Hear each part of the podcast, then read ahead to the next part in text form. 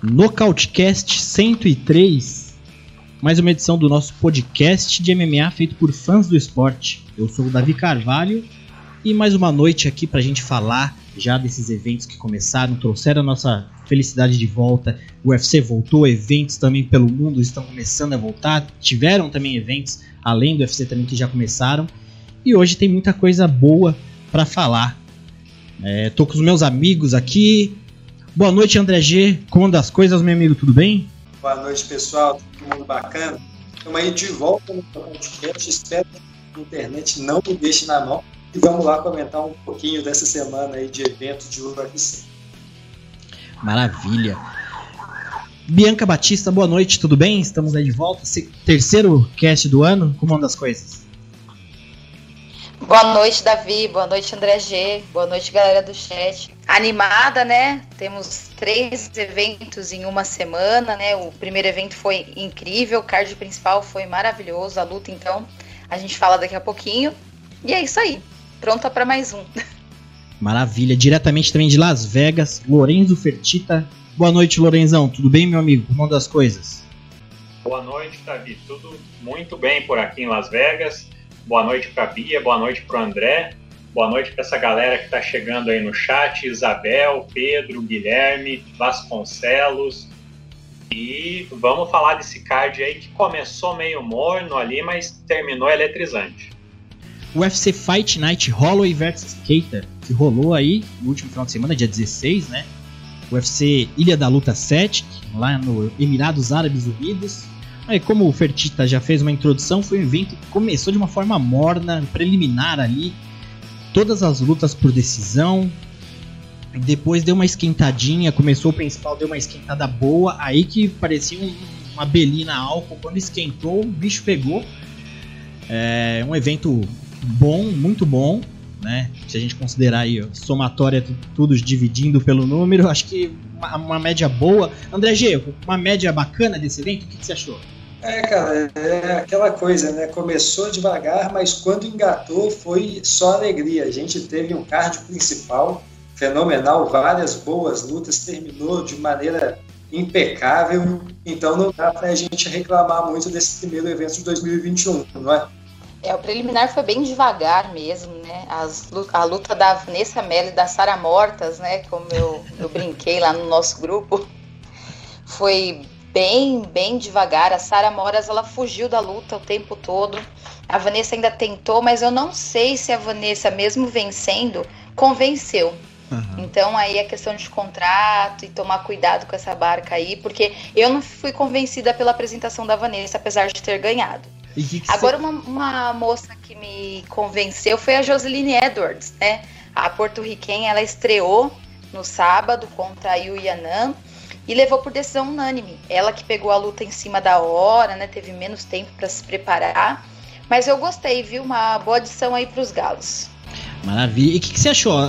Só para voltar um pouquinho nessa da, da Sarah Moras e Vanessa Mello. A Sarah Moras já estava vindo de uma sequência bem ruim, né? Do perde, não perde, perde, ganha, perde, ganha. E a Vanessa Mello estava naquela sequência, se eu não me engano, ela estava com três derrotas e essa foi a primeira vitória no UFC.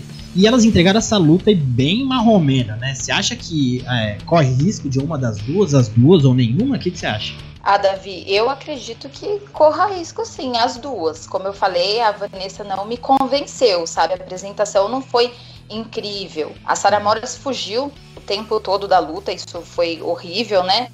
Mas a Vanessa também não, não vi nada de criativo, não, não vi nada que me encantou. Então eu não sei como está a questão do contrato dela. Eu sei que essa é a quarta luta, então ela ficou 1 a 3, foi a primeira vitória dela na quarta luta. Então eu não sei se convence, né? Não sei se convence o tio Dana Branco, não. Davi, eu, eu gostei da luta do Carlos Boi contra o Justin Tafa. Eu achei que foi uma, uma luta ali que parecia que a qualquer momento alguém ia cair. O Tafa tentava usar a mão pesada dele, o Boi ia para cima é, cons é, conseguia mostrar mais mobilidade, né? E conseguiu castigar mais o, o Tafa na visão dos juízes, né? Eu achei essa luta bem interessante de se assistir. Não, não, não acho, muitos desconsideram o Boi, né?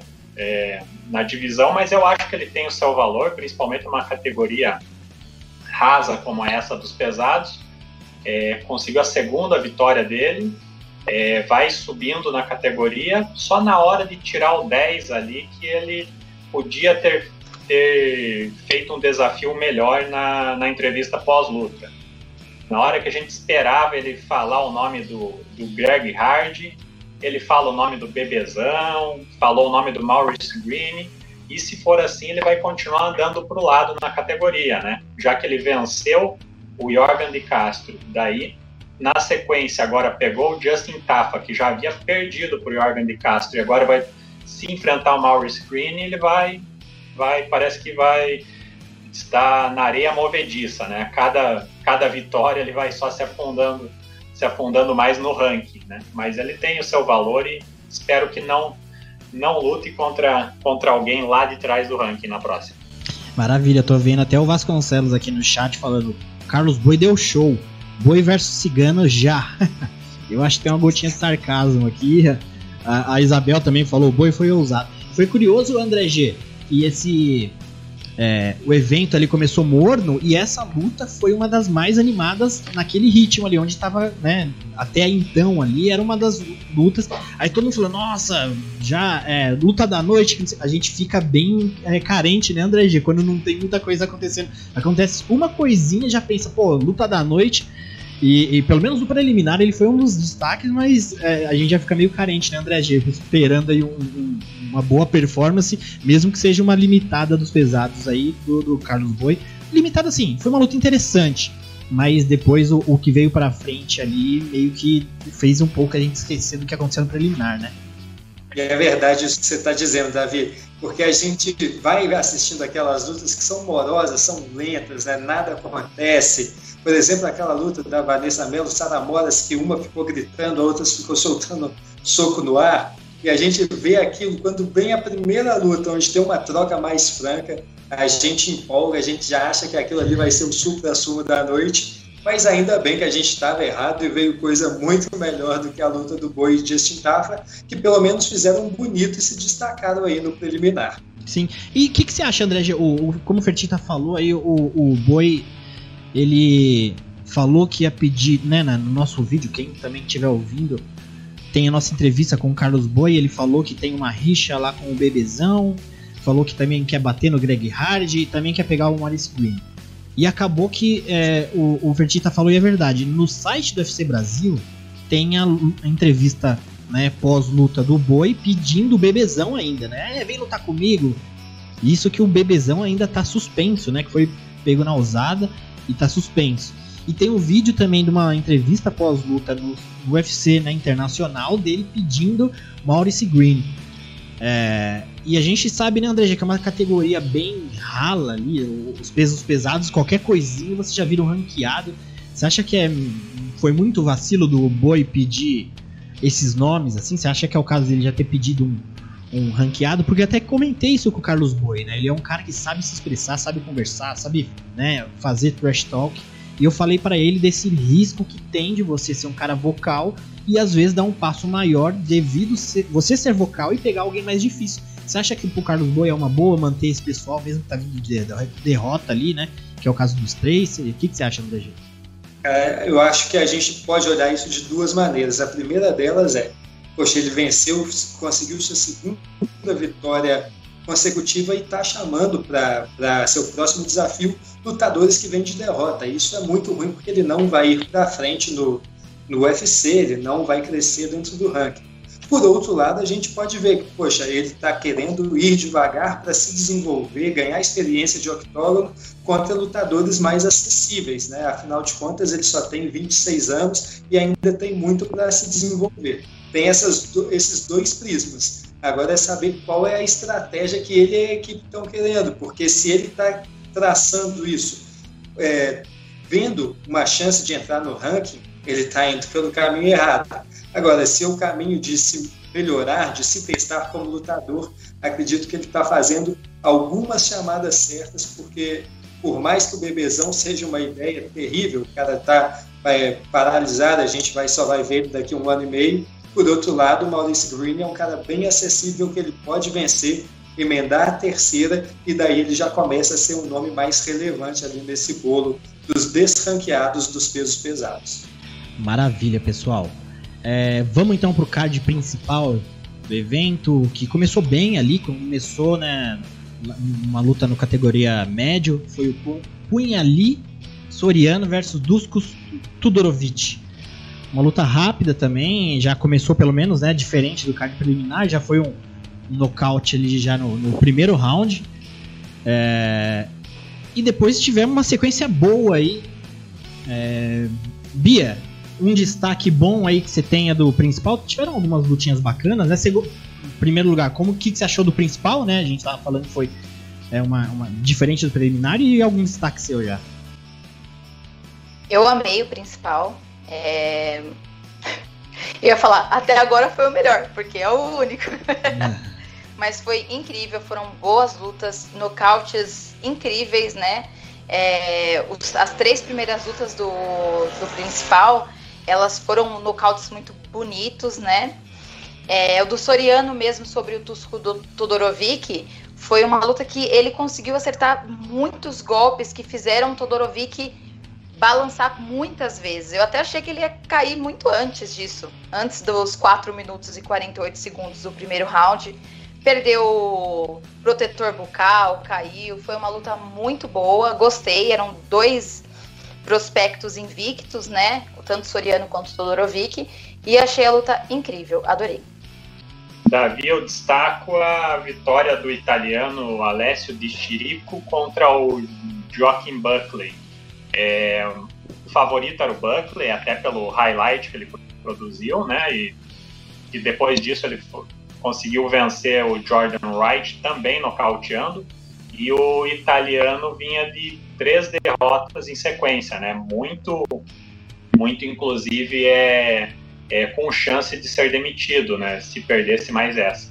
Mas ele conseguiu um chute alto, um chute alto que dessa vez o highlight foi contra o Buckley, né, venceu em, na primeira metade do primeiro round e consegue se segurar numa categoria que está sendo renovada como essa categoria dos médios, vencendo um nome que estava sendo muito bem observado pelo UFC, né, que era o Buckley, e essa luta foi, foi interessante de se assistir, só que mais um atleta que na hora de tirar o 10 ali, na hora da entrevista pós-luta, não foi muito feliz na declaração, né? Falou que não queria ser entrevistado, porque nas derrotas dele não foi entrevistado e gostaria que entrevistassem os dois lutadores, né? O que é lamentável, principalmente se fosse entrevistar o Buckley, que acabava, acabava de sofrer um nocaute brutal como aquele. Então, nessas horas que a gente vê que certos lutadores perdem a chance de, de pegar um atalho ali na categoria. É, vacilou mesmo, né? É, oportunidade ali, venceu um cara com um baita nome agora, um prospecto que tava todo mundo falando é, e realmente, ainda querer falar, reclamar que não, não entrevistam o pessoal que, né, que perde. A gente já, nós já tivemos tantos exemplos. Ele, eu, eu, lembro até do. Acho que foi o Vitor Belfort que uma vez deu uma entrevista que ele tinha sido nocauteado. Na entrevista ele repetia várias coisas que tinha. Ele, ele tipo, na resposta ele se repetia. É, o, o, próprio Joey Hogan também já falou isso, né? Que ele não gosta de entrevistar gente que foi nocauteado também devido a isso. Joaquim Buckley foi nocauteado de uma forma bem fria ali, era capaz de você tentar falar com o cara, o cara não tá completamente no ar. Bizarro. Sim, o, o, próprio Cormier, quando foi entrevistado após a derrota pro John Jones, né? Sim.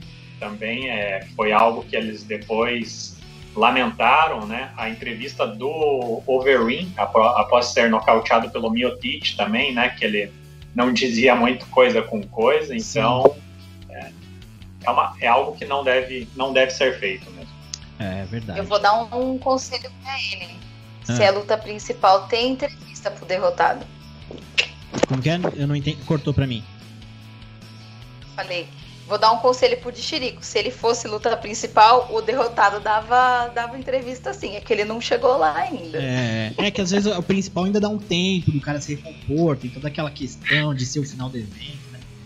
É, é. Tem um jeito bem fácil para ele chegar a disputar um, um main event de, de, de MMA. É só ah. ele ir pro, pro Bellator. Bellator conseguiu levantar a carreira do compatriota dele, Alessio Sakara, né?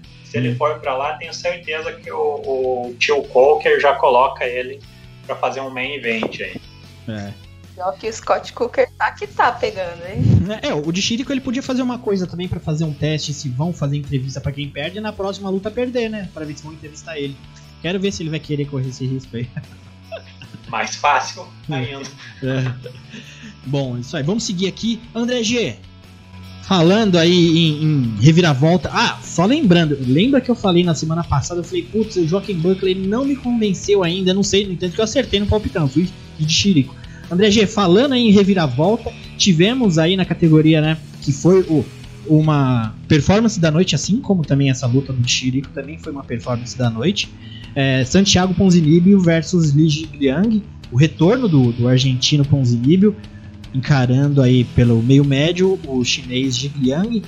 E André G, uma, um momento aí que Ponzinibbio, sendo depois de tanto tempo parado ou não, foi de fato parado no octógono e nocauteado, né, André G? E que gosto que fica essa, essa vitória tanto do chinês como essa derrota do argentino, André G?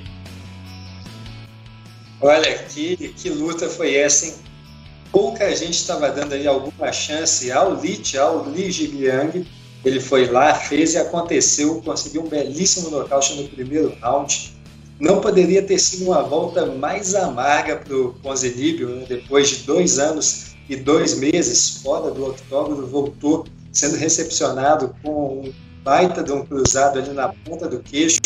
Primeira derrota dele desde 2015, né? perdeu ali sua sequência, já eram sete ou oito vitórias em sequência, estava com a oportunidade de voltar para o ranking e infelizmente vai ter que esperar mais um pouquinho. Agora o Li Jigliang volta né, à, coluna dos vencedores, tinha perdido na última para o Neil Magny, Neil Magny, mas anteriormente tinha vencido aí o Eliseu Capoeira. Acho que com mais essa vitória ele já se, se imposta aí um cara que pode brigar ali no top 15, que pode fazer o serviço de porteiro e que, poxa, nocauteando gente tão boa quanto o Pozinico e, e, e, o Capoeira, acho que ele está merecendo sim dar um salto aí, um passo adiante na sua carreira.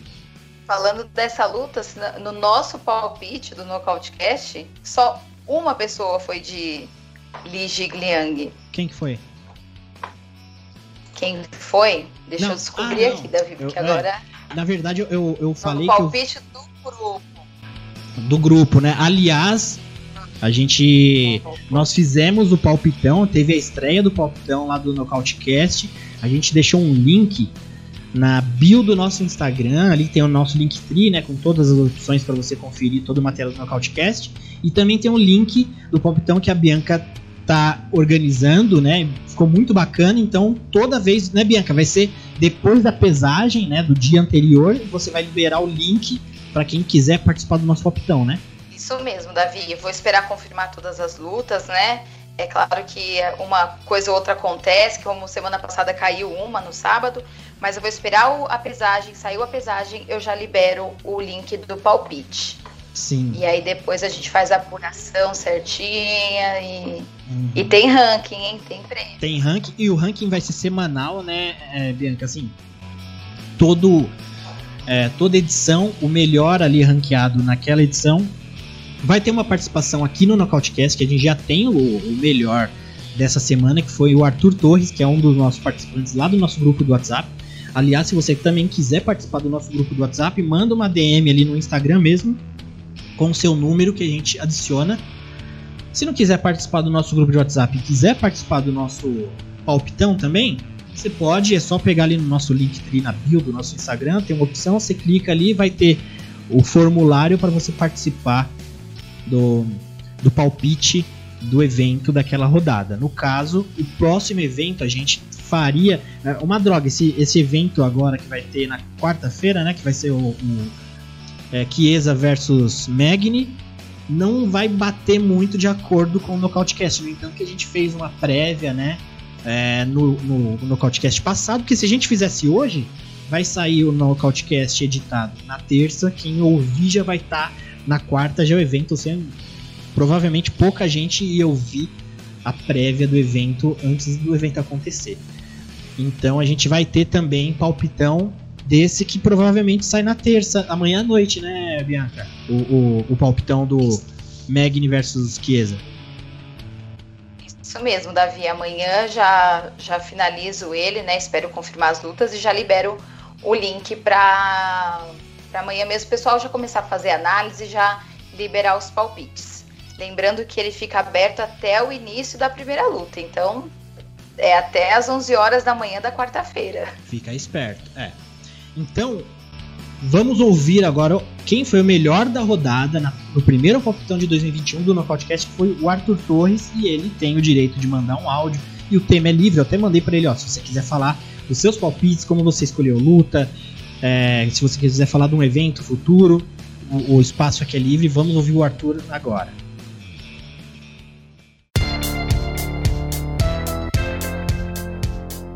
E aí, rapaziada? Aqui é o Arthur Torres. Fiquei em primeiro lá no grupo, no palpitão do grupo do Nocautecast. Acertei mais. Sou mais conhecido como o único brasileiro que é fã do Kobe, Kobe Covington. O pessoal não gosta dele não, mas o maluco é embaçado, tem que admitir. Eu gosto dele.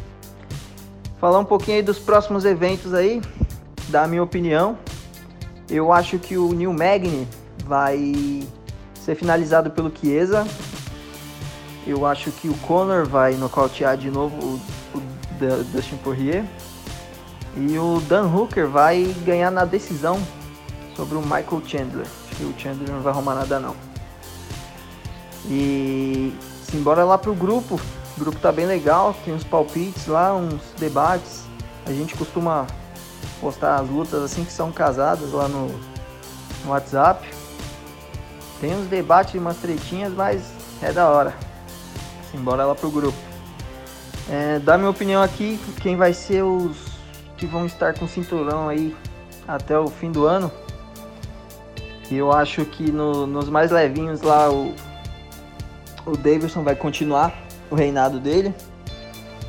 Davidson Figueiredo. Eu acho que no 61 quem vai, quem vai levar vai ser o Peter Yan, vai continuar ainda. No 66, eu acho que o Max, Max Holloway Monstro Sagrado vai voltar a pegar a cinta. No 70, eu acho que sem o Habib, ninguém pega o Justin Gate. No 77, é claro, Kobe Covington. Nos 83, o Adesanya continua campeão. E nos 93, Paulo Borrachinha vai ser o campeão dos meio pesados. E o meu, meu Tite continua com, com a cinta até o fim do ano. Valeu, rapaziada. Bom, pessoal, seguindo aqui com o evento da noite, segunda luta mais importante da noite, pela categoria meio médio. Também ali a gente está falando de retorno, né? teve o retorno do, do Joaquim Buckley com o melhor nocaute do ano passado, o retorno do Ponzinibbio de tanto tempo parado, e agora o retorno do. Teve o, o Lourenço Vertita que comentou aqui no cast passado que essa categoria ele se confundiu, ele foi falar meio médio e falou meio aposentado, mas aconteceu. Categoria meio médio, Carlos Condit encarou o Matt Brown, uma luta também, putz, eu particularmente eu gostei, eu vi muita gente é, reclamando da luta nas redes sociais, Twitter, esse tipo de coisa. Mas particularmente eu gostei. A, a meu ver, a, a, luta dependia muito da expectativa que você criava. E eu não, esperava muito mais do que aconteceu. Que realmente tivemos um Matt Brown Carlos Condit ali ativos, né? Fazendo, colocando o estilo deles dentro do octógono. Mas é, a gente sabia que não ia ter o ritmo que eles já tiveram um dia. Mas foi uma luta bacana, vimos um Condit ali movimentando bem, Matt Brown com aquela cara de assassino dele ainda. Matt Brown ainda tentou ali um jogo agarrado, derrubar, a gente sabe, todo mundo sabe o Condit que tem uma defasagem ali no jogo no grappling, né? Tipo, ele não se, se incomoda muito, ele não, se preocupava muito em evoluir tanto a luta do grappling. O, o, o, ponto forte sempre foi o Muay Thai, sempre foi a luta em pé, o striking, né? É, as defesas de queda do Condit também, eu acho que ele. Não sei se ele se preocupa tanto em defender queda, mas para ele sempre funcionou. Uma carreira do Carlos Condit sempre foi muito bacana. Assim, eu sou puta fã do Carlos Condit. E Fertita, o que, que você achou dessa luta e o retorno dos dois? É, Condit venceu na decisão, o Matt Brown ficou puto ainda, né? E, e eu, na hora da, da, da, luta, eu também fiquei meio sem entender que teve um juiz deu os três rounds pro Condit, onde que eu vi, pelo menos no primeiro round, o Matt Brown ele foi mais incisivo ali, conseguiu controlar melhor as lutas, a, a, a luta. E o que você achou dessa, dessa luta? Foi te, te surpreendeu, é, te decepcionou, ou você achou que era isso que você estava esperando? Como você viu essa luta? Gostei da luta, Davi. É, era mais ou menos o que eu esperava. Alguns veteranos ali, eles a gente vê eles usando mais o grappling para para definir as lutas, fugindo da, da, evitando, né, não fugindo, evitando a trocação franca. Até no caso desses dois, é, a gente viu que ambos tentaram usar a luta agarrada em vários momentos né, da luta, mas ainda assim eu achei que sobraram na vontade. Foi uma luta digna assim da, da condição dos dois no ponto do ponto que ambos se encontram na carreira. É, eles fizeram a mesma coisa que o Rob Lawler, também outro porradeiro das antigas, tentou contra o Neil Magny, né? Ele também foi tentar o grappling, coisa que ele pouco usava, mas é um, é um recurso que eu estou vendo ser mais usado na, na, dentre os, os veteranos aí. É, os três juízes deram 30 a 27 para o Conde. Ah, foram os é, três juízes? Também, eu achei que foi os um três só. juízes. Eu eu também pontuei 29 e 28 para ele. Eu vi um round claro para o Matt Brown. E gostei da luta e espero que o matchmaker tenha essa continue tendo essa sensibilidade com, com veteranos de respeito, assim, que para que eles consigam encerrar a carreira em grande estilo, né?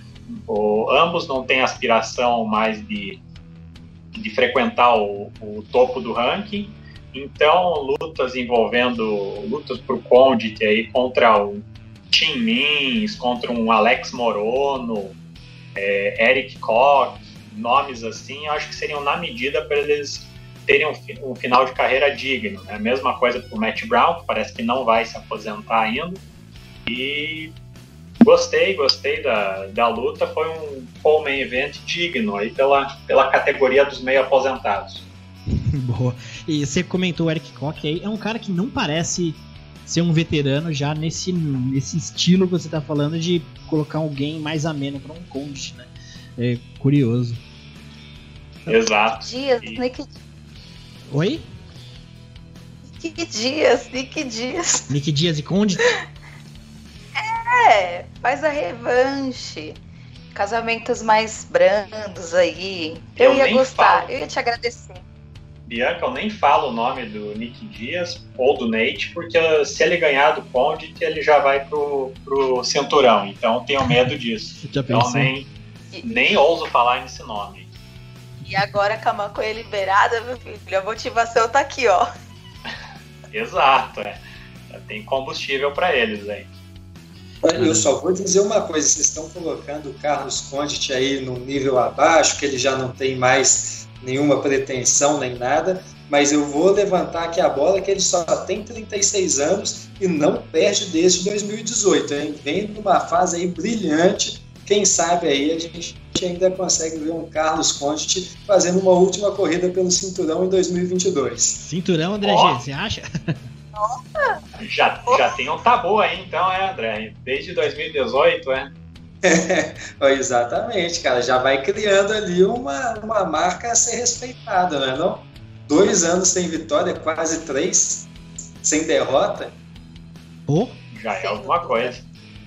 Falando nessa categoria aí, vocês viram na última atualização do ranking quem pintou no, no 15 lugar ali? Meio médio? Quem? Isso, dos meio médios. Quem? É o nosso ilustríssimo Conor McGregor. Meio médio? Que além... Esse meio ranking, médio. esse ranking deve ser Além- doidão, né? É bizarro, né? Esse, esse ranking do UFC é, é hackeado pelo próprio Conor. Qualquer dia é. a gente vai piscar e vai estar no lugar da Amanda Nunes. Sim, é, eu- o que eu quis dizer bizarro nesse sentido, porque o Conor McGregor é tipo uma, um espírito que ronda o ranking do UFC, né? Vive aparecendo assim em lugares diferentes. Agora tá meio médio, já foi pound por pound, tipo, durante um dia, depois sai, depois volta. E é curioso que é com o Conor McGregor, né? Ou alguém tá trolando, ou tem um espírito do Notorious ali no, ranking rondando. Vou pegar um, um comentário da, da rapaziada. Eu tava tentando pegar, né? Enquanto vocês falam, eu vou tentando pegar uns comentários, mas chegou uma hora que o pessoal empolgou, rolou tanto o comentário, vou ver se eu consigo pegar alguma coisa aqui. É, o Vasconcelos falou, onde versus Dias 2. É, o Jackson de Souza falou Brown versus Serrone 2 seria legal. É, o, é, o Serrone, eu não sei se a gente nunca colocou ele nessa categoria meio aposentado por carinho, porque eu acho que ele já faz um tempo que ele devia estar já pendendo pra lá. Acho que a gente não quer aceitar muito, né? A Erika falou: é, Condit e Brown fizeram uma boa luta pela categoria dos meio aposentados, como o Vertita acabou de dizer. E o Vasconcelos, Vasconcelos falou: André G, certeza que está sendo irônico. A Isabel Mendes falou: Condit vem de derrotas recentes ou eu tô louca? É, então, foi isso que o André G falou, né, André G? As derrotas dele já faz um tempo, né? É, poxa, agora ele já tá aí com uma sequência gigantesca aí, duas vitórias. Dante Magui e Matt Brown. Poxa, é de se respeitar. O, o, a AP Sincero tá até me zoando aqui, falando que nas últimas cinco ele venceu duas, mas ele tá olhando pelo prisma errado. Até 2018 ele tinha vencido somente duas das últimas dez. A gente está em 2021 e ele já ganhou quatro das últimas dez. Aos pouquinhos ele está melhorando, daqui a pouco já vai ser oito de dez. Monte de campeão. E É. E, E, o que eu amo é que não aumenta a quantidade de lutas, é, André G? Mantém as 10, só vai aumentando a vitória, né? Gostei, gostei. É. E, e o que, que não é um bom casamento, né? Você vê que as duas vitórias dele são pra caras que faz, fazem sentido, né? Quando ele pegou o Chiesa ali, o próprio Cowboy também, é os caras que tava na, na- chegando, chega junto assim no UFC, no evento, bem no ápice ali. Hoje o que já é Court Magui, como foi as vitórias do do Condit e o próprio Matt Brown já são nomes que dão luta, né? E a gente tá vendo aí o Condit se reerguendo. E quem sabe, né, André G, um cinturãozinho aí mais pra frente. Bom. Bom, vamos seguir aqui, pessoal. Pode falar. O Teste tá falando ali, ó, Vasconcelos. De versus Shimaev. Quem? O, o Vasconcelos falou Condit versus Shimaev? Nossa, maldade isso aí. Bom. Segue. Vamos, vamos seguir então para a luta principal da noite. Categoria peso pena que venceu bônus ali de luta da noite. Max Holloway versus Kelvin Cater. Uma performance perfeita do Max Holloway. Acho que vamos ver se a gente consegue lembrar e citar todos os recordes que o Max Holloway bateu nessa luta dessa noite aí. E já começando que eu, se eu não me engano, eu acho que foram um juiz deu 3 rounds 10 a 8 com o Holloway. Eu acho que eu, eu não lembro de uma luta de pelo menos 3 rounds 10 a 8 bizarro. Eu achei que havia até um 10 a 7 ali. É, tem bastante coisa pra gente citar dessa luta. Tecnicamente foi um show, né? A gente vê que é, é, de estilos é, a, a distância fez a diferença. O Max Holloway com aquele volume gigantesco dele, a- a- o controle de distância dele pro Kevin Cater, que é um cara que gosta de né, jogar mais na curta ali, mais, mais fechadinho. É, não encaixou nada pro Kelvin Cater, ele até acertou umas mãos no Holloway, lá que o Holloway mas é um monstro. E um desses recordes do Max Holloway foi o que o cara que nunca levou um knockdown, acho que em 24 lutas, 25 lutas, se não me engano. Então ele bateu o recorde disso, maiores, é, maior quantidade de lutas no UFC sem levar pelo menos um knockdown. Então assim, é um monstro o Max Holloway, novo pra caramba. Onde vai chegar o, o Holloway? Bom, então cada um pode comentar um pouco. Fertita, é, eu vou ver se eu consigo pegar aqui os dados desses recordes do Max Holloway, mas enquanto isso, Fertita, o que, que você achou aí dessa performance do Holloway até então ele só tinha essas duas derrotas pro campeão da, da categoria, agora pegando aí o, o Calvin Cater fazendo o que fez. O que, que você achou dessa luta? Davi, iniciamos o, o ano com um main event digno, né? Repetindo o que eu falei no cast passado, é muito interessante né, você acompanhar duelos entre ex-campeões incontestáveis e, e novos valores da categoria. Muitos deles acabam ficando muito tempo sem lutar, né? Os campeões, tipo Weidman, ou entram em decadência depois da perda do cinturão, como Woodley, Lawler, ou até se desmotivam, como muitos falam do Zé Aldo. E no caso do Holloway, comparando com esses três, eu acho muito bacana a maneira como ele encarou esse momento dele ter perdido o cinturão lá na primeira luta com o Volkanovski. Eu não concordei com a revanche imediata que ele recebeu.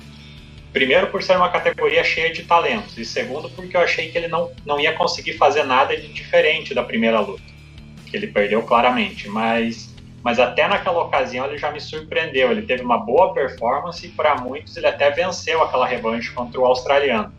Mas falando dessa luta contra o Keiter, eu achei interessante ele aceitar, né, é, descer um nível ali na categoria e enfrentar o sexto colocado do ranking, que tinha muito perigo para oferecer para ele.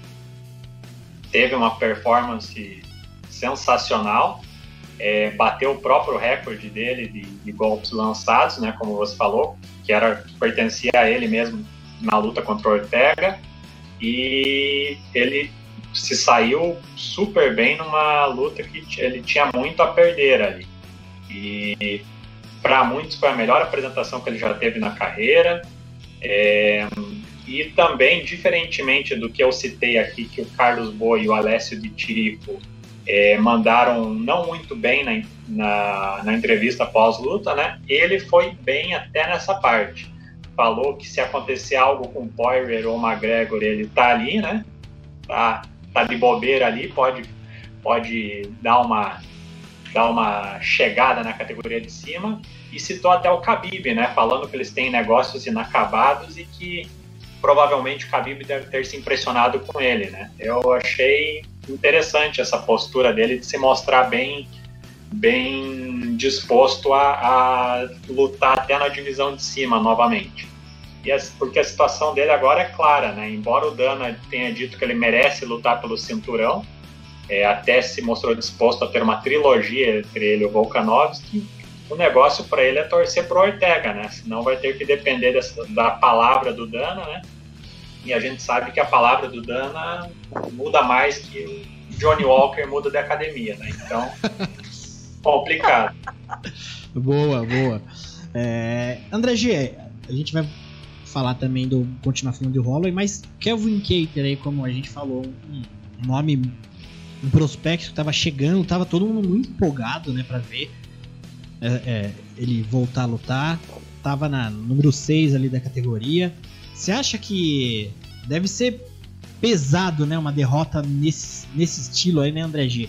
De tanto domínio, o Holloway tinha momentos que ele parava e ficava olhando. Eu acho que ele falava com o Daniel Cormier, se não me engano. O Cormier ficava falando umas coisas para ele. E ele ficou conversando com o Cormier.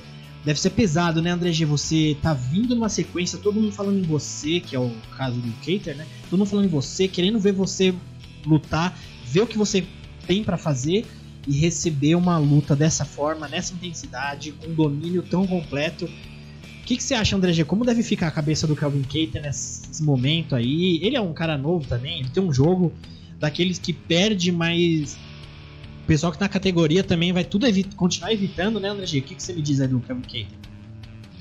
Olha, eu não sou o melhor para dizer isso, mas eu vou repetir as palavras do Diego Sanches, que é um cara que já tem aí um histórico, já tem experiência com derrotas pesadas. É, Ele disse é, que o Max Holloway acabou de levar um pedaço da alma do Calvin Keita e que ele jamais será o mesmo lutador.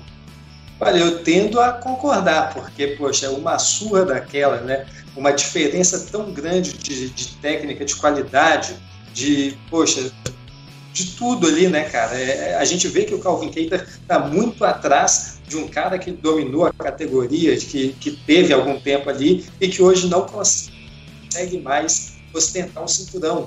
Então, se ele não consegue dar luta para esse cara, se ele é totalmente dominado por um cara desse, meio que acaba, né, até mesmo para mentalidade do cara, ele não consegue mais, ou provavelmente né, não deve mais conseguir se perceber como um futuro campeão. Isso deve afetar muito a, a, as próximas performances dele e eu espero que ele consiga mostrar é, mentalmente a mesma resiliência que ele mostrou no octógono do sábado porque ali ele foi até o final, até o último segundo, ele estava acreditando e estava tentando alguma coisa. Espero que ele consiga fazer o mesmo na sua carreira, porque ele é um bom lutador, ele tem as suas é, qualidades, não é? É um cara que é, essa categoria precisa, é um lutador ativo, enfrenta qualquer um, não tem dessa dele de escolher demais ou de ficar postergando demais a sua volta espero que assim que ele estiver recuperado, ele já volte a pegar aí algum cara bacana e consiga reconstruir a sua caminhada, porque é um bom valor, por mais que tenha sido completamente surrado no último sábado, é um bom valor e é bom ter o Calvin Keita aí nessa categoria. O André G teve um momento ali, se eu não me engano, foi no quarto round, que o Holloway estava numa daquelas sequências que ele começa, ele não para o Kelvin Keiter tava no momento que você via que ele tava quase semi-nocauteado ali. Quase semi, né? Ele tava semi-nocauteado em pé ali. Tem o Herbidin do lado. Às vezes, eu sou muito crítico quanto ao Herbidin. Eu acho que às vezes o posicionamento dele não é bacana.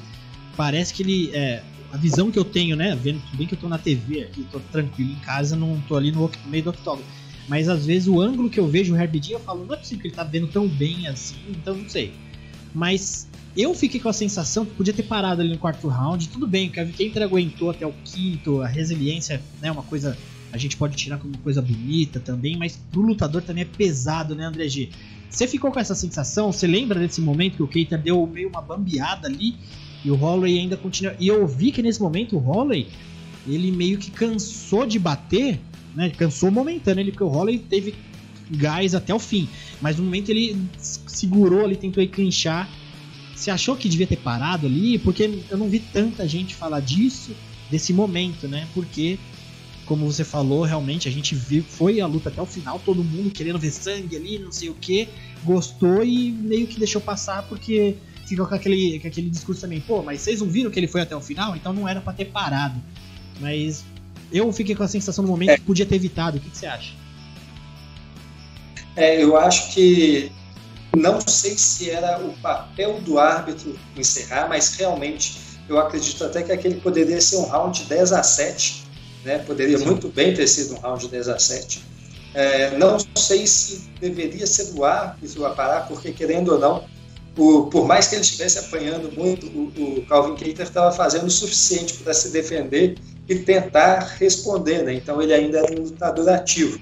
Mas eu acho que era papel sim do corner dele ter jogado a toalha então, uma coisa que eu sempre vou acreditar que deve ser instigada no MMA, tem que ser uma prática mais é, recorrente no MMA. Eu acredito que era o papel do, do corner dele ter jogado a toalha naquele momento, porque ele já estava muito atrás no, no placar, não teria como revidar, não teria como voltar, e só o que estava acontecendo ele era, era ele apanhar desnecessariamente. Então eu vou mais ou menos nesse sentido. Não sei se o Herbidinho era o cara correto para paralisar, mas acredito que o cara correto e quem deveria ter paralisado estava ali do lado de fora e só precisava ter jogado uma toalha. Show de bola, André G. Bianca? Eu concordo. Eu concordo com o André G. Eu acredito que seja a experiência do Herbidinho.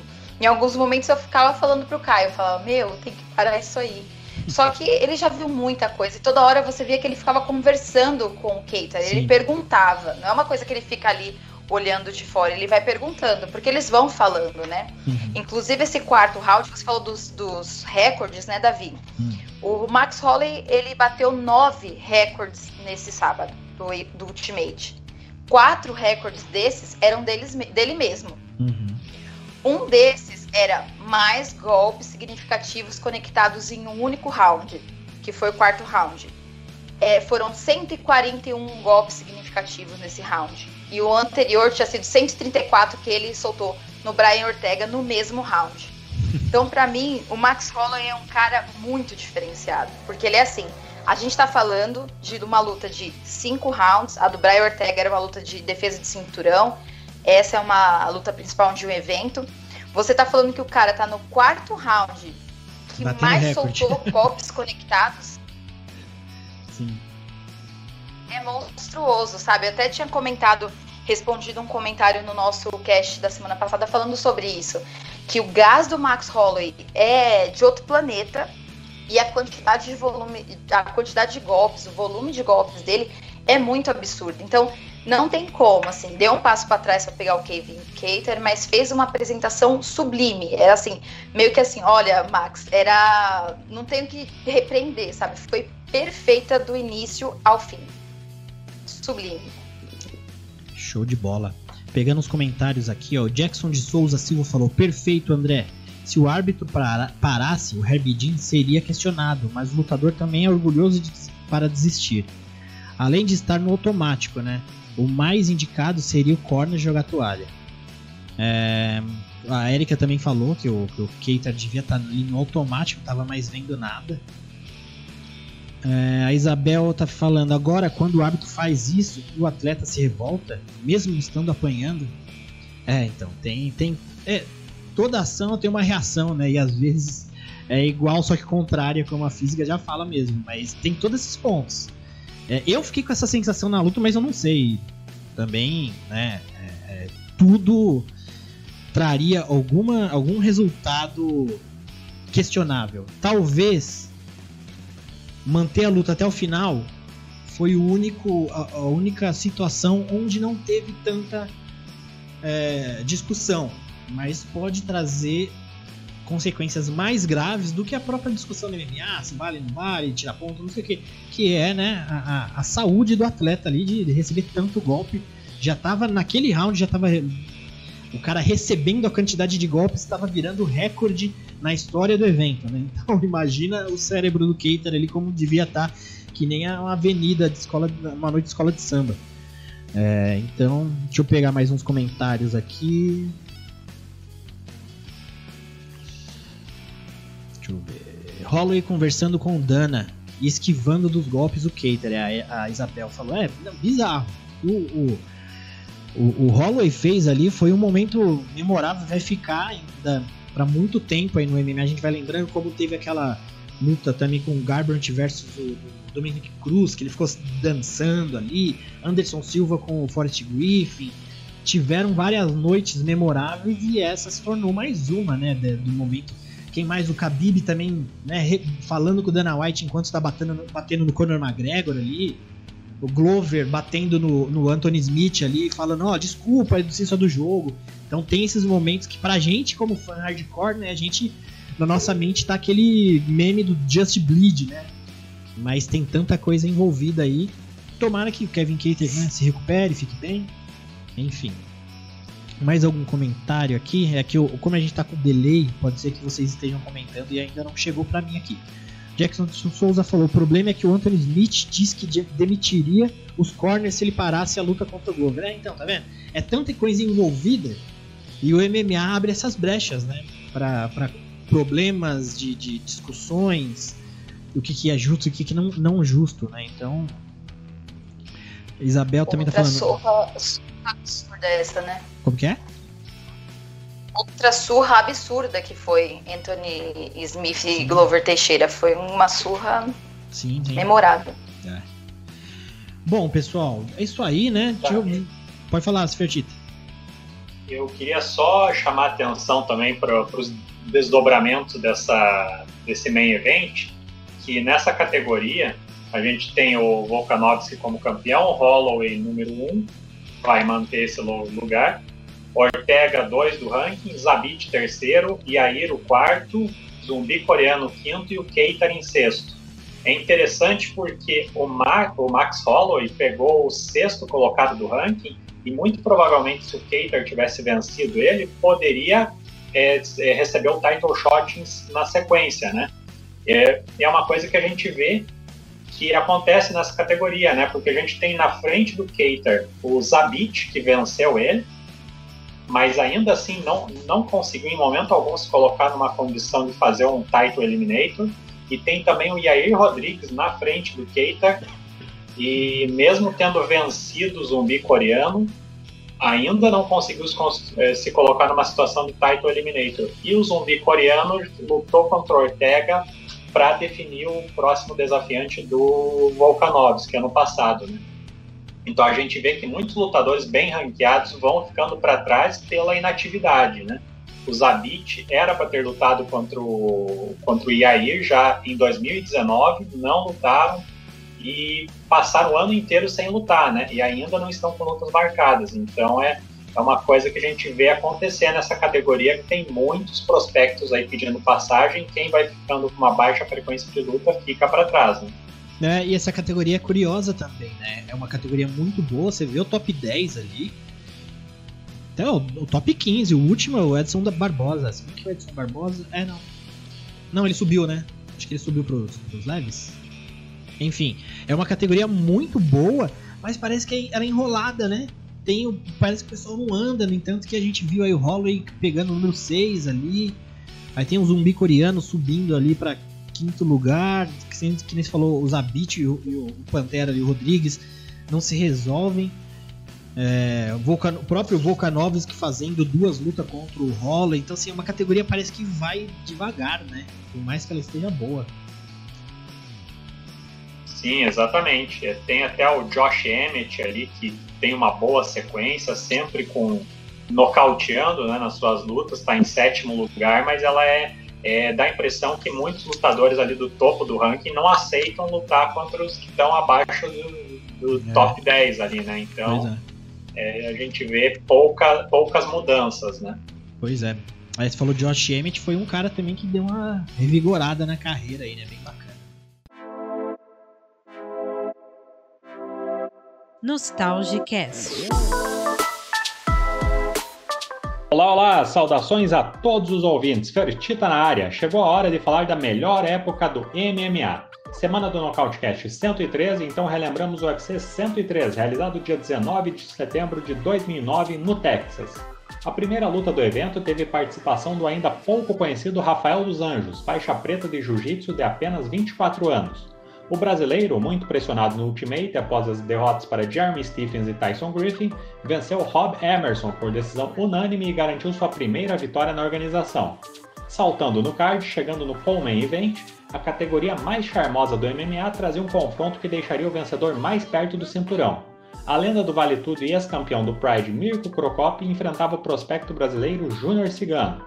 Cigano teve uma performance consistente, lançou mão de sua trocação de alto nível impôs uma blitz, castigou com cruzados e diretos e fez o adversário andar para trás em boa parte do combate. No round final, Crocop tentou ir para o tudo ou nada, mas se abriu e Cigano capitalizou com vários socos e joelhadas no tie clinch até o croata fazer sinal de desistência aos dois minutos do último round. Terceira luta e terceira vitória por nocaute do brasileiro, que assustava cada vez mais na divisão. No main event, Vitor Belfort retornava ao UFC em duelo contra Rich Franklin, o confronto foi realizado em peso casado de 88,4 kg e, após mais de 4 anos longe da organização em que conquistou o torneio dos pesados e também o cinturão meio pesado, o brasileiro voltou em grande estilo. Após um início de luta bem estudado e com muitos golpes no vazio, Vitor incomodava com chutes na linha de cintura e cruzados, e quando conseguiu a aproximação não precisou de muito tempo para acertar um cruzado de esquerda que levou Franklin a knockdown. No chão, o brasileiro continuou o castigo até a interrupção do árbitro Yves Lavigne. Belfort retornava com um nocaute técnico em apenas 3 minutos de luta contra o ex-campeão dos médios. Estreia de alto nível e 65 mil dólares de bônus para o fenômeno. Após a luta, o público presente em Dallas ficou empolgado e até Joe Rogan comentou: Anderson Silva tem um novo desafiante. Será? Em breve eu te conto. Um abraço a todos e até o próximo Nostalgicast. UFC 257 Poirier versus McGregor, que vai rolar dia 24 agora, ainda na Ilha da Luta, nos Emirados Árabes. Um card bem bacana, só para frisar. É, na quarta agora tem Chiesa versus Magni, que a gente já fez a prévia no cast passado, porque ia ficar embolado no nosso cast aqui. A gente já tá falando agora, para quem for ouvir ou pegar a versão editada, não ia conseguir. Às vezes o pessoal vai pegar ainda meio que rolando evento.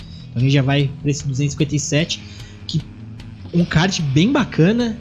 Ah, uma coisa também, é, eu vou comentar com o pessoal, vocês devem saber mais detalhadamente do que eu. É, esse evento que passou, que foi o primeiro do ano, foi o, o, o evento que teve uma edição numa TV aberta americana, não foi isso? Você sabe disso, não, Fertifa? Exato, Davi. Ele passou na ABC, que é a maior Sim. rede norte-americana de, de televisão. Sim, e, foi, um e, foi só essa edição, né? Pelo que eu vi. Parece que foi essa e não tem é, é, é, previsão de quando voltar, só quando eles escolherem. Alguém sabe disso? Sabe dizer? Fertita aí o pessoal? Exato. Eu, o que eu ouvi falar né, né, antes da transmissão é que era um acordo para esse card em específico, né? E eu acho que tem tratativas para, para, para que os próximos também possam vir a ocorrer, mas por enquanto a previsão é só para esse card que passou mesmo. É, é, porque eu, eu, pensei nisso agora, eu lembrei disso agora pensando no nesse UFC 257 que a gente está já começando aqui, também tem muitos bons nomes, a gente tem até o preliminar aqui, é, é muito bom. Então a gente, para não passar por luta a luta, a gente cada um pode pegar algum destaque que quer ver. Se bem que assim, tem muita luta. A primeira luta peso mosca já o Amir Albazi, Albazi versus Zalgas Zumagulov, já é uma luta bacana. Depois tem o Nick Lenz vai pegar esse Mos, Mos, Movisar Evloev, que também é um cara que tá vindo invicto e muito bom. Então assim, tem muita luta boa. É, é, então cada um quiser puxar um, um destaque aí, Bianca, quiser começar com algum destaque, começando no preliminar, se quiser puxar alguma do principal também, a gente já faz um catadão completo desse card. Mas fica à vontade de pegar tanto o preliminar quanto o principal. Beleza, Davi. Então eu vou falar das meninas, né? Nós temos três lutas femininas nesse card. No card preliminar a gente tem Juliana Penha e Sarah McKen, né? Pelo peso galo, no card preliminar. A Juliana Penha é uma wrestling muito boa, porém a Sarah McKen é veterana, é uma wrestling olímpica, foi medalha de prata lá. Se essa luta acontecesse há uns anos atrás, uns cinco anos atrás, eu acho que não existiria Juliana Penha para contar a história. Mas hoje eu acredito que vai ser uma luta gostosa de assistir, assim, sabe? De eu quero ver o que as duas wrestlers vão fazer.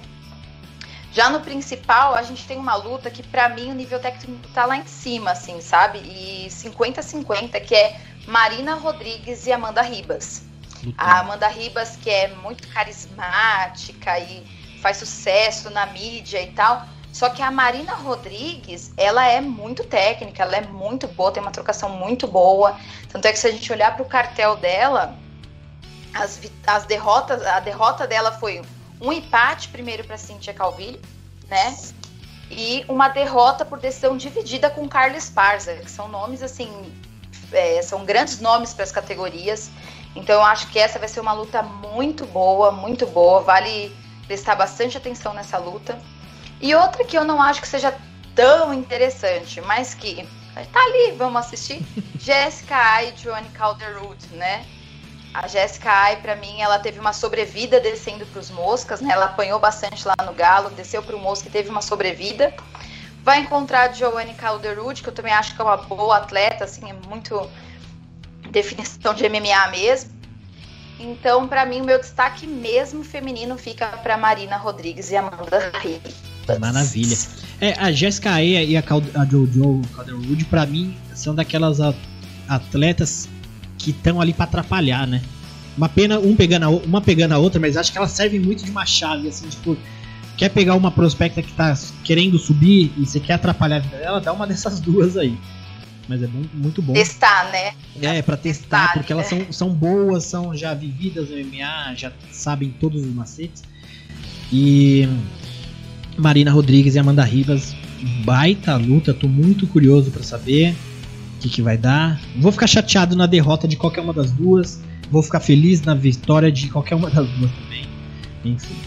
É, André G, seus destaques aí, se quiser fazer do preliminar, depois eu posso voltar também pro principal. O da Bianca fez, foi bacana, porque ela já destacou todas as meninas, mas se quiser voltar preliminar aqui fazer algum destaque bacana, fica à vontade. Cara, eu vou vinha aqui na luta do Armand Sarukian contra Nasrat Hakparash, uma luta que vai acontecer ali peso, pelo peso leve, uma luta anterior da Marina Rodrigues e Amanda Ribas. Acredito que essa deve ser uma das lutas mais interessantes da noite. São dois bons prospectos do peso leve. Né? Eles acabaram, né? O Nasrat Hakparash acabou sendo parado é, recentemente pelo Drew Dober, então diminuiu um pouco do, do, do, hype dele, mas é um cara que, poxa, já conseguiu aí, acho que quatro ou cinco vitórias dentro do octógono. O Armando Sarukian perdeu na estreia, mas já conseguiu duas vitórias e acabou de passar pelo Davi Ramos né, no, durante a pandemia. Então também é um cara bem duro. Acredito que essa luta deve ser sensacional. Show de bola. É, eu ia pegar aqui. Ah, também, uma, uma das lutas que eu também quero destacar, pela categoria peso médio, é o Brad Tavares e o cara de sapato, Antônio Carlos Júnior. O, o Brad Tavares que é ranqueado, o Antônio, o, o, cara de sapato ainda tentando aquele, fazer aquele retorno, né? Ficou um tempo aí sem conseguir fechar a luta nesse período, principalmente de pandemia, acho que ele nem lutou ainda. É, então é uma luta curiosa. E uma indicação que eu faço é bem bacana, é que tem uma entrevista com o cara de sapato lá no Super Lutas com o nosso amigo Laerte Venâncio. Bem bacana também. Brad Tavares é um lutador bom, claro que para mim também é um nome bom pro cara de sapato voltar a vencer, porque não é, né, um veterano também.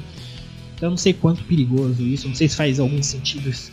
Só rapidinho, Davi, então falando dessa luta aí que você destacou é uma luta entre dois, Brad Tavares e Cara de Sapato, dois que já figuraram no, no ranking da categoria, né? É, hoje eles, hoje só o Brad Tavares está lá, é o 14 colocado, mas é uma luta que os dois lutam ali com o sinal amarelo, né? O Tavares perdeu a penúltima para o Adesanya e a última para o mas foi lá em 2019. O cara de sapato também perdeu as duas últimas contra o Ian Heinrich e contra o Uriah Hall, até saiu do ranking depois dessa derrota, e foram lá em 2019 também. É, então é uma derrota para qualquer um deles, para qualquer um deles ali seria terrível em termos de continuidade no UFC, né? E a vitória coloca um deles é, no ranking, ou consolida um pouco mais o Tavares, né? Mas é, é, uma luta difícil de palpitar e espero que o cara de sapato, como falou o Rodrigo aqui no, no chat, que ele tenha melhorado o cardio dele, senão ele não vai conseguir ir longe nessa divisão. Show de bola. É, bom, eu acho que a gente pode agora para as duas lutas principais do evento, que elas também têm muito em comum, porque são lutas da mesma categoria, é, e também que representa uma coisa ali, uma luta tá atrelada à outra, né? Que é o Dan Hooker, que vai encarar o Michael Chandler, e o Dustin Poirier versus Conor McGregor. Primeiro, Dan Hooker versus Michael Chandler, pela categoria leve, né? Michael Chandler, esse lutador que veio do Bellator, assinou com o UFC, já ficou de step ali na época do Khabib. Khabib quem? Que, ele ficou de step? E, e Gate, né? Justin Gate. Gate. É. E agora o Chandler aceitou o número 6 da categoria, que é o Dan Hooker. Uma luta bem perigosa também, né? É, e esses dias também havia uma arte feita como se fosse um, um GPzinho dos leves, né? Porque a gente tem Dan Hooker, Michael Chandler, teve o, o, Ferguson e Charles do Bronx. Quem mais de peso leve tem fechado? Além do Dustin Poirier e Conor McGregor. Depois sobra quem? Sobra o, o Justin Gate, quem mais? Era, o pessoal estava falando dele contra o Nate Dias, né? Isso, é, porque essa semana aí que, né, essa liberação da maconha, Nate Dias falou na, no Twitter, e o pessoal levantou meio que um, um GPzinho, Justin Gate, Nate Dias também que foi meio que falado. Então é uma situação né, ali que está acontecendo. É, e essa luta de Dan Hooker e Michael Chandler também é uma coisa que pode é, fazer é, vamos discutir, eu quero ouvir vocês também se isso vai pode correr algum risco pro Charles do Bronx. É, Bianca, o que, que você acha da luta? Davi, primeiro a gente começa falando sobre a reunião de Dana White e Habib no Magomedov. É, showzinho, né? Que falou, Dana White falou que demoraria cinco minutos, que o Habib falaria sim ou não. Demorou quatro horas e meia e a resposta foi Ele não sabe, ele vai esperar o UFC 257 acontecer. Me surpreendam, né? Surpreendam o Habib. E nós temos duas lutas aí que são que podem ser bem surpreendentes. Michael Chandler era um dos maiores pesos leves fora do, do UFC. E tem toda essa questão de hype, até a Isabel tá falando assim, ó, Chandler é outro que estão jogando lá para cima. Cara, ele era campeão, foi campeão dominante por muito tempo, fez lutas incríveis com o Ed Álvares. Uma delas é uma das minhas favoritas, assim, de vez em quando eu vou lá ver no YouTube a luta de novo. Então, assim, ele merece esse hype também. E eu acredito que pegou, escolheu tanto que pegou um dos piores casamentos para ele, porque o Dan Hooker é um nocauteador visceral, é mais alto, então pode usar envergadura e tal. Então, para mim, é, Michael Chandler também é um cara que tá nesse, nesse bololô aí, né? Nessa, nesse GP, é um cara que pode também atrair aí, ó. É um desafio novo pro, pro Habib, querendo ou não, porque a luta principal são dois caras que o Habib já enfrentou, já ganhou. E Michael Chandler é um é sangue novo, apesar de não ser tão novo por aí. Então eu espero muito dessa luta e espero que o Chandler ganhe, porque eu gosto mais é de confusão mesmo. e aí, André G, o que, que, você me diz? É, Chandler veio para dar uma, uma bolada também, né? Pois é, olha só, esse campeão aí do Bellator, cara que super conhecido, né? Uma das lendas, com certeza vai estar no Hall da Fama do Bellator assim que eles é, criarem, né? Por lá, vem de vitória sobre o Ben Henderson, cara é lendário, vai chegar aí no, no UFC já com uma luta bem dura, né, cara? O Dan Hooker não é qualquer um. É um cara que vem engrossando o caldo para muita gente ultimamente, por mais que venha de derrota para o Dustin Poirier. Tinha dado boa luta ali para o Paul Felder, o Almeida Quinta e tal. Ganhou até do Gilbert Durinho um tempo atrás, né? Gilbert Durinho que vai disputar cinturão. E luta mais bacana do que essa eu não sei se teria, sabe? É uma luta, acho que no ponto para a gente ver se o, o, Michael Chandler ainda pode render bem dentro do UFC, se ele ainda tem condições de fazer frente aí ao pelotão do top 5, né? Se ele passar por essa, quem sabe ele, ele consegue é, se colocar, né, colocar como um dos próximos nomes a disputar uma 5. Mas se ele perder, acredito aí que ele vai ir bem atrás, ele vai ficar numa situação até parecida com aquele outro rapaz que foi campeão do Bellator, inclusive venceu ele, mas que chegou com derrota no UFC e agora ah, eu me esqueci o, o nome dele. Que voltou, que saiu, né? É o Isso. Esqueci que, que quem Will venceu. Brooks? Will Brooks. Will Brooks. Eu ia falar o cowboy bateu nele, né? Isso, o Brooks foi isso mesmo. Até o, o, Alex Cowboy acabou vencendo ele. Eu não lembro se ele também perdeu para o Charles do Bronx, finalizado. É, acredito que sim. É, teve isso, sim. Acho que sim, enfim. Boa. Fertita, e aí? Com o main event da noite aí, o que, que você me diz? O André falando ali, eu fiquei imaginando o Chandler perdendo também. Vai jogar uma água no chope do, do Chandler, coitado, né? Então, é o Chandler conseguiu chamar toda a atenção pro lado dele, né, antes da estreia, é, recusando adversários, tendo uma, uma, um trash talking que muitos acharam arrogante, outros acharam de extrema confiança, né? É, para mim foi é, tá, tá um clima meio Ben Askren, assim. E o Ben Askren teve, teve uma estreia muito interessante, né? Polêmica e muito interessante no UFC se o Chandler conseguir algo a, nessa, nesse nível, vai, vai ser muito interessante de ver, porque é uma luta difícil. Estou muito curioso pela estreia dele. É uma, como o André falou, é uma luta na medida, assim, para a gente ver se ele chega bem no UFC. É, eu acho que eu queria que o UFC tivesse contratado ele há alguns anos já, porque eu tenho o palpite de que ele chegou longe do prime dele já. Eu acho que infelizmente ele.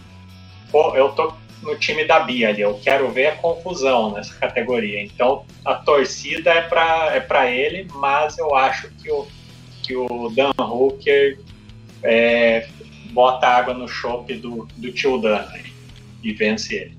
Você acha? Acho. Maravilha. Bom, então, é, luta principal da noite também que está atrelada a essa. É, Dustin Poirier, número 2 da categoria, vai encarar aí o Conor McGregor, que tá no, no site. Eu acompanho, eu sigo aqui para fazer o cast, eu sigo o, o, o card do site do UFC, por mais que eu saiba que às vezes não tá tão atualizado. Mas o ranking do McGregor aqui ele tá em 15, mas se eu não me engano, isso não é nos, nos leves, né? Não, é nos leves. Acho que ele nem, nem tinha sido ranqueado ainda nos leves. Deixa eu pegar o ranking aqui dos leves. Nos leves ele tá em quarto. No Tá meio quarto. médio ele tá em décimo quinto. É verdade, então esse no site do UFC tá com o ranking dos meio médios. Você vê, é a- a- o espírito do McGregor ali, ele fica rondando o site do ranking do UFC porque ele faz o que ele quer. Capaz a gente tá falando aqui quando vê, tá no pound por pound ali, ali em cima. Mas enfim, peso leve, McGregor de volta encarando Dustin Poirier, que é a segunda luta entre eles. A primeira Po- o McGregor venceu, mas foi um outro McGregor contra um outro Poirier. E particularmente falando, pra mim, os dois evoluíram imensamente, assim, absurdamente. Só que vendo com cartéis de cada lutador, eu acho que o Poirier passou por situações mais difíceis, com lutadores mais difíceis.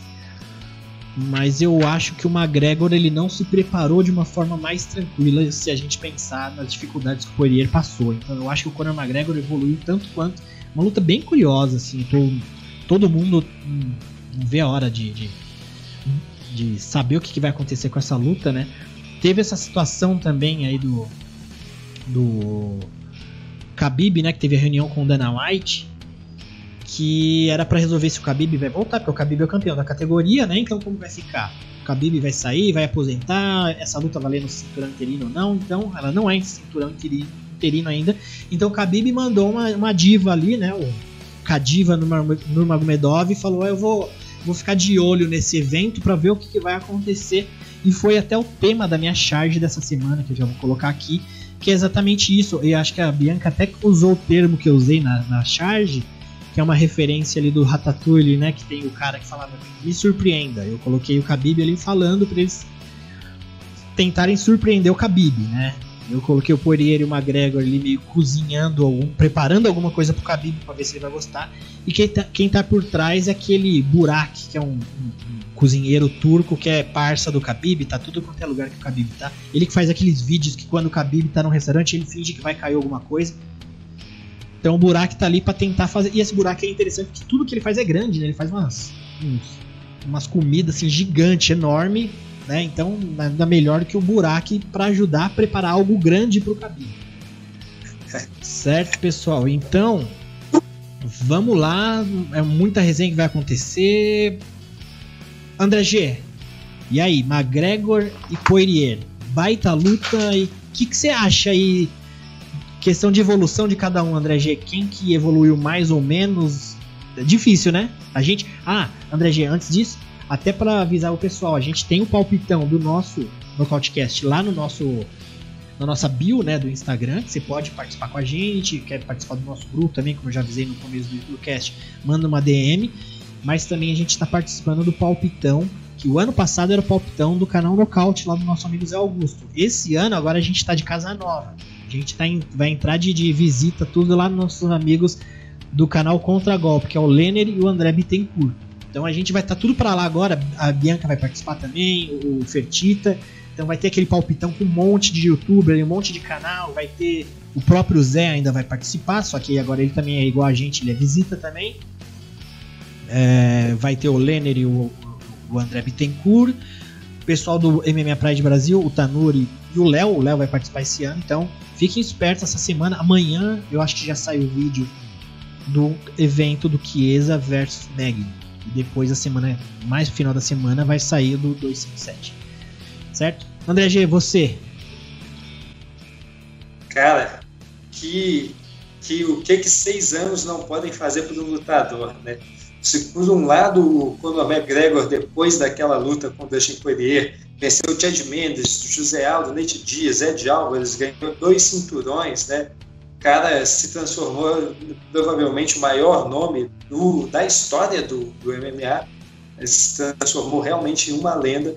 Por outro lado, o Dustin Poirier ele só perdeu duas lutas desde, desde então, ganhou outras 10, bateu caras como Jim Miller, Anthony Pettis, Justin Gate, Ed Alvarez, Max Holloway, vem de vitória sobre Dan Hooker, o cara mostrou uma evolução absurda, né? tanto na sua trocação ofensivamente, é, defensivamente ele ainda não é, é, tão bom, mas poxa, já é um outro lutador.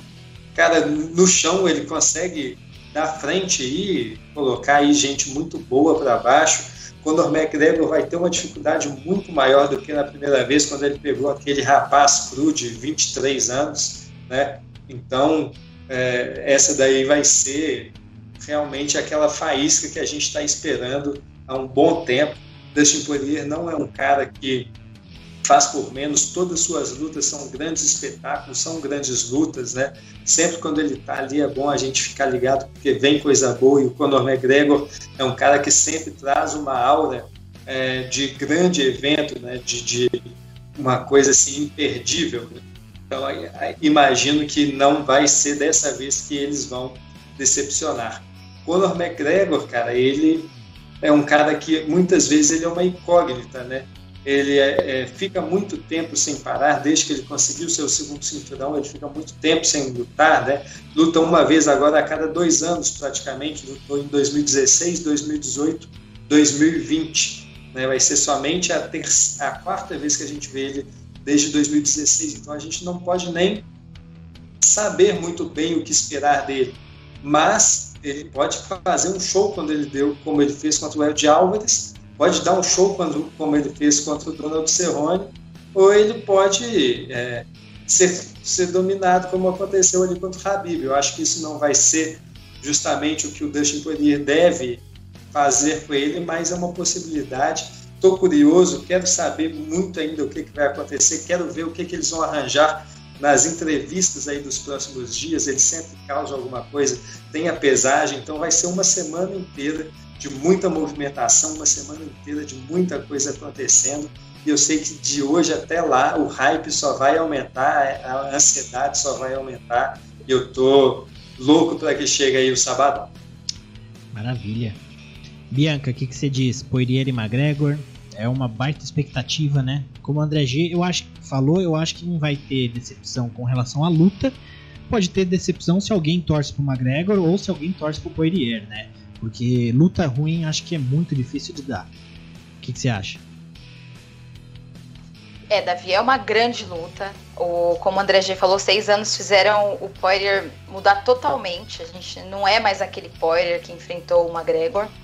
Os dois, né, não são mais as mesmas pessoas. E, mas eu até alguém comentou no nosso chat agora que a mídia tá menosprezando muito o Dustin Poirier, né? O próprio Dana White já falou que a próxima luta do, do Conor já é por cinturão, depois ele defende, ou seja, já dá como uma vitória dada pro, pro Conor McGregor. E eu não vejo assim. Eu acredito que o Poirier vai entregar tudo que ele tem mais um pouco no octógono. É, e eu espero isso dele, né? Como torcida eu vou de Poirier, como análise ali fria, calculista é McGregor mas super dividida e esperando que seja contrariado o meu, o meu palpite da razão, sabe? E, e, mas o Poirier, como o próprio André falou, Dan Hooker, Max Holloway, Ed Alvarez, Justin Gate, sabe? São nomes incríveis, são nomes grandes. E o Conor McGregor é isso, ele é um evento, é um showman, ele trouxe essa aura de, meu Deus, que grande evento. Chegou na Ilha da Luta de iate, né? Acha que ele ia chegar de um jeito diferente? Chegou de gran com grande arte lá, já fazendo o que a mídia gosta. E a gente gosta também, né? A gente gosta de ver esse show e dá saudade. Inclusive, a gente esqueceu de falar, mas esse evento foi o primeiro com público desde março do ano passado. Né? Então, saber que um UFC 257 com o McGregor vai ter público, eu sinto a inveja de quem conseguiu uma cadeira em Abu Dhabi para ver isso. Maravilha.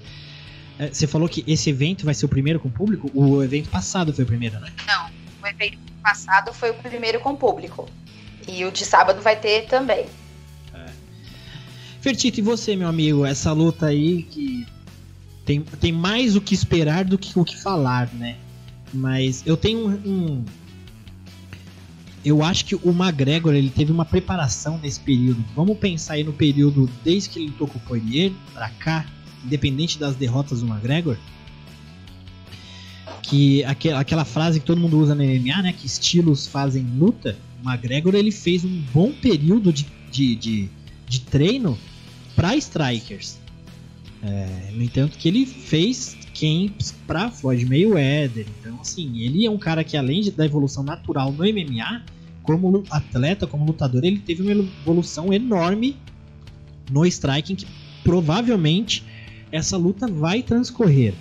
Mas que o Poirier também tem opção de grappling, de amassar o Conor, Conor por mais que o Conor também, por mais que a gente imagine, ah, ele perdeu foi finalizado pro, pelo Nate Diaz e sofreu no ground and pound pro Khabib, mas se a gente imaginar Khabib e Nate Diaz são dois também fora da curva com relação ao grappling, né? Nate Diaz na, na questão de finalização e Khabib no ground and pound ali no domínio no chão.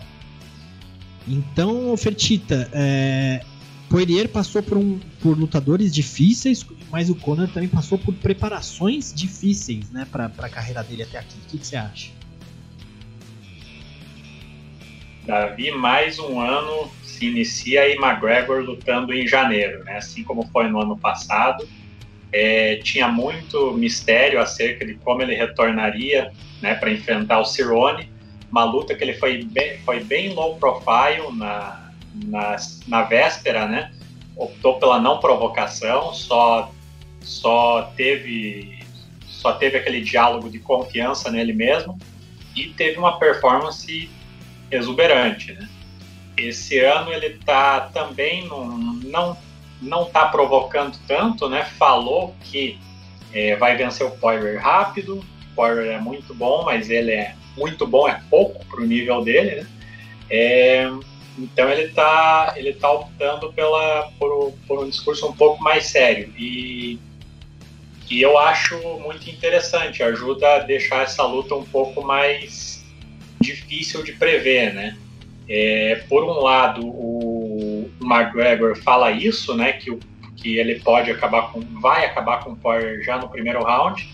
E se a gente lembrar da última performance do Poirier contra o Dan Hooker, ele perdeu os dois primeiros rounds. Ele, ele teve uma, fez uma, uma aparição a la Ferguson, né? Foi aquele low starter que começou a, a melhorar só a partir do segundo round.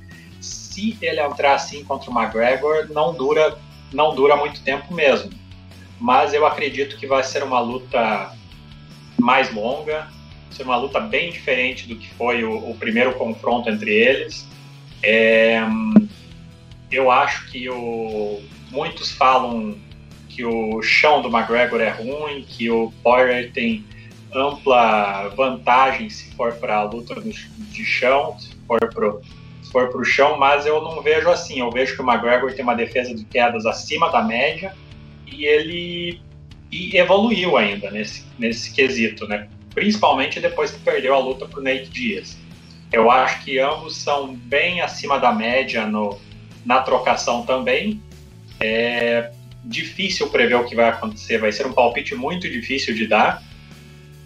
É, e também é curioso para saber o que acontece nessa luta e os desdobramentos do que vai acontecer depois dela, né? Tem aí, entra o nome de Pacquiao, de Khabib, de Chandler, e não, eu não quero nem pensar, só quero esperar, porque é, se, for, se eu começo a pensar, eu penso, imagina se essa luta cai, né? Imagina se acontece algo com o Conor ou com o Poirier quem é que pega a vaga dele? Será que o Chandler? Enfim, não sim. quero nem pensar. Cuidado, né? Não vamos. É, provavelmente Chandler mesmo. É, tô pegando o pessoal aqui no chat. É...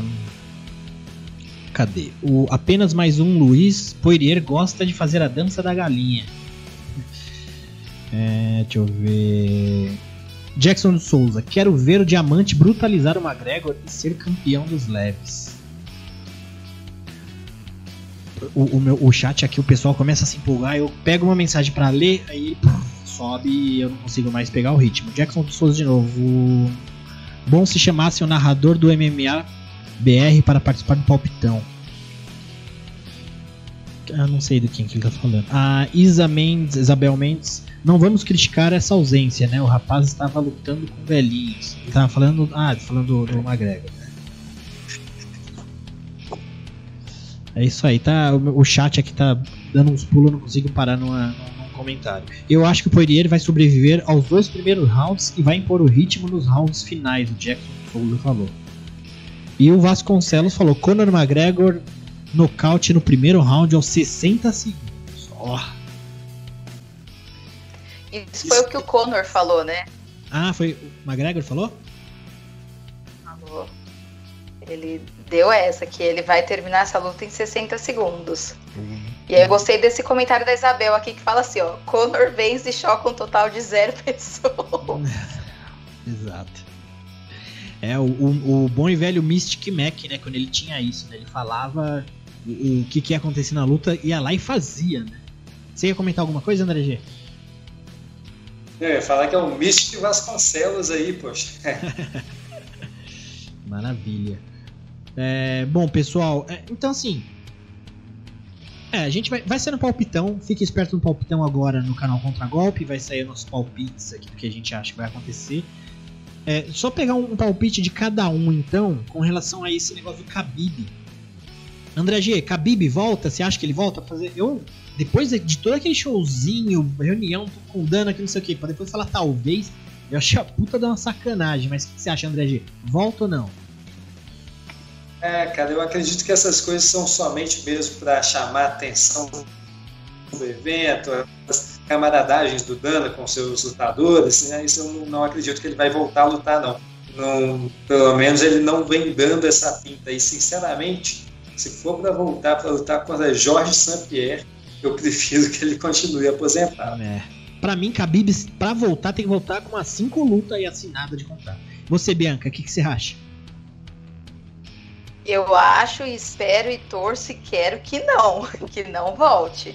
Porque fez essa patifaria toda, fez Nossa. eu e um monte de marmanjo chorar aí lá no ano passado, em outubro, pra vir ficar, ai, me surpreendam. Ah, Habib, pelo amor Chato. de Deus, mantenha a sua promessa.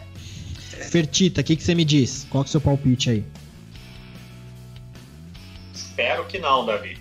Foi muito decepcionante ver ele, ele ter um discurso de que talvez volte, né? Ou que vai esperar para ver o que os outros fazem, se surpreendem ele, porque o motivo pelo qual ele anunciou a aposentadoria, a aposentadoria foi muito nobre, né? Foi muito emocionante. E, e por que ele mudaria de ideia? Né? O pai dele ressuscitou? Não, né? Então eu acho que acho que ele tem que continuar aposentado e, e infelizmente o Dana está permitindo que ele que ele atrapalhe a categoria, né? Que ele emperre a categoria ali. Eu acho que o Dana tentou convencer ele. Ele disse que não está afim, mas o o Dana só não quer revelar que ele não vai continuar antes dessa luta aí do Conor contra o Poirier, para não para não ter uma pressão para valer cinturão, alguma coisa assim. Daí ficou nesse papo de que vai esperar ver se alguém empolga ele. Mas em breve eu acho que vai ter outros desdobramentos eh, com relação a ele anunciando a aposentadoria definitiva dessa vez. Maravilha, pessoal. Bom, é isso aí. 257. Vamos ver o que, que, acontece. Lembrando mais uma vez, palpitão do Nocautecast na nossa bio do Instagram. Terça-feira, depois da pesagem, já vai estar lá. Manda seus palpites, coloca. Se você não está no nosso grupo do WhatsApp, coloca sua arroba no Instagram.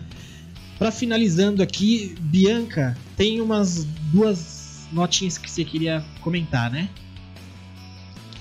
Tem sim, Davi. O começo de ano vai devagar, né? Não tem muitas notícias, assim. Mas tiveram alguns casamentos aí de lutas que eu achei legais, assim, eventos, né? O UFC 2 260, ele vem com duas disputas de cinturão, que é Miocic Ngannou e Volkanovski e Ortega. Eu achei bem interessante nessas esses, essas duas. É o segundo evento já com mais de uma disputa de cinturão, né? O 259 também vem com Israel Adesanya, Amanda Nunes, Petrian. Então esse outro evento também vem com duas disputas. E já no dia 13 de março, a gente tem pela terceira vez a marcação de, de luta de Leon Edwards e Kanzat Shimaev. Será que dessa vez vai ou é mais uma luta que entra pro card das lutas que nunca vão acontecer? Jesus. Pelo menos é, os dois tiveram Covid, né? É, Sim. Fisicamente, né? Tipo, pode ser que não traga maiores problemas, porque eles já devem ter criado algum tipo ali de resistência. Só não pode ter o Covid no corpo que ele não vai passar nos exames. E que nada mais aconteça, né? Amém. É isso aí, Bianca. É, são essas daí, Davi. Boa. E André G, evento, a gente começou, né? Semana passada já teve Brave ali, é, com até disputa, é, defesa de cinturão do Super Leves, com o nome do, do, do, do cara, do amigo do Khabib lá que eu não lembro, que tava defendendo contra o Macarrão. Rolou Brave, rolou mais o que? Rolou. Teve mais um outro evento. E... Foi? Semana passada, eu lembro, foi somente esse Brave, né? O Brave 46. Foi o Hildarov contra o, o Macarrão. Isso. E já tem evento pra semana que vem? Você sabe de algum eventinho aí pra frente? Isso, para essa semana agora a gente vai ter somente um evento, na verdade, assim, entre os eventos relevantes, né?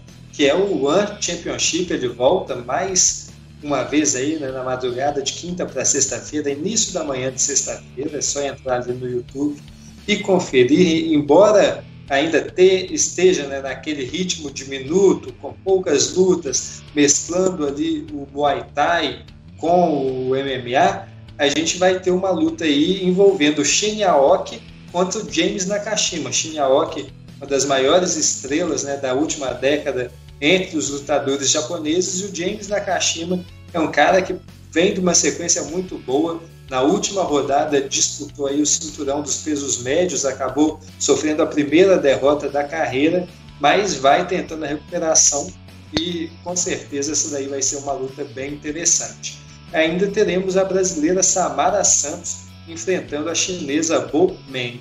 André G, muito obrigado, meu amigo. O castzinho foi bacana hoje. Boa noite, até o próximo então. Poxa, eu que agradeço. Finalmente eu consegui participar de um cast sem ficar caindo, uh. sem né, que a internet me atrapalhasse essa semana de volta.